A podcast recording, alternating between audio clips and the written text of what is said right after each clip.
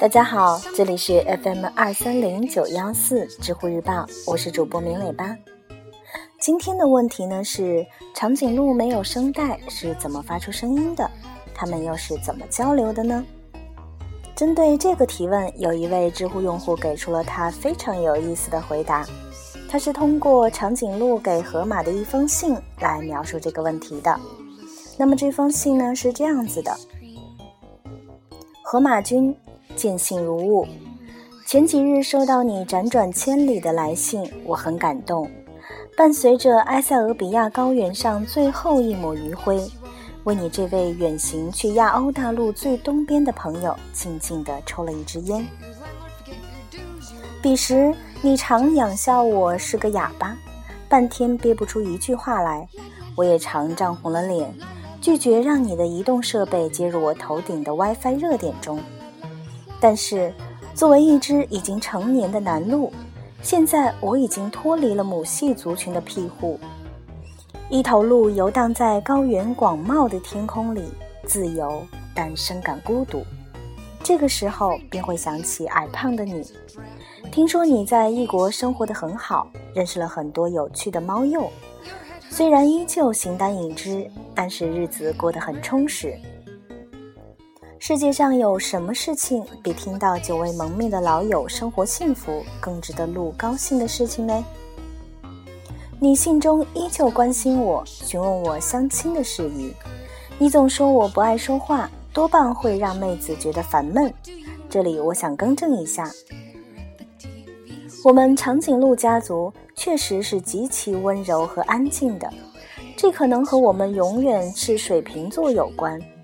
但安静的性格并不代表我们就是哑巴，甚至有人怀疑我们没有声带，这都是让人遗憾的误会。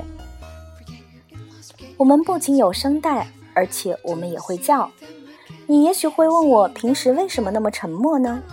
这是因为我的声带很特殊，在声带中间有个浅沟，不太好发声，而且。每次当我想唱歌的时候，都需要靠肺部、胸腔和膈肌的共同帮助。但由于我们的脖子实在太长，和这些器官之间的距离太远，要是叫起来是很费力气的。所以平时很少叫。大部分情况下，我们更喜欢通过肢体的接触和观察同伴的行为来沟通。我们每一个鹿身上的花纹都不一样，这也是我们分辨他鹿的方法。所以，这就是为什么你们邀请我去 KTV 唱歌的时候，我总是拒绝的原因。一只长颈鹿是注定无法成为麦霸的。不知道你还记得吗？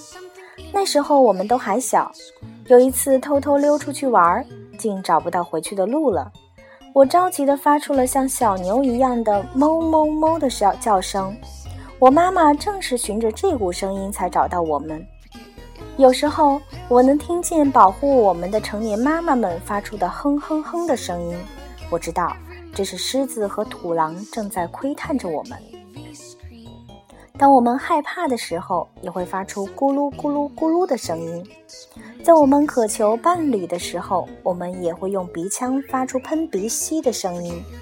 但更多的时候，我们还是喜欢闲庭信步，悠哉哉地吃着树顶的嫩叶。或者迈着大长腿在草原上散散步。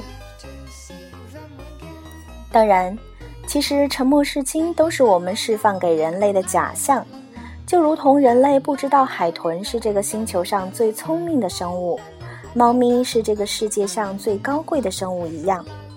他们也不知道，其实我们平时一直用另外一个频率在聊天。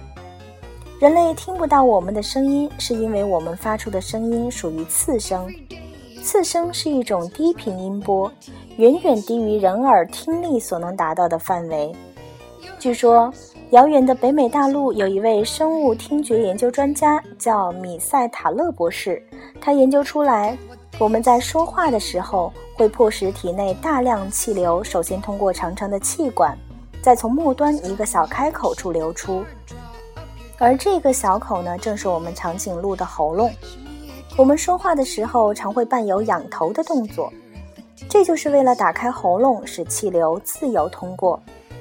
如果人类能够听到这个声音的话，那么它听起来就像是空气爆破的声音，噗呲。所以呢，若是你在河边看见我迈着大长腿和一只俊俏的母鹿沉默地漫步在夕阳的余晖下，不要认为我是在害羞，其实我正在努力背诵着徐志摩的情诗呢。聊完这个问题，我想给你看看我最近相亲的对象。它和任何一只我曾经见过的母鹿都不太一样，这让我很是心动。但是我的妈妈不是很同意，所以想听听河马你的意见。祝你能在遥远的异国他乡依然享用到美味的水草。爱你的长颈鹿君。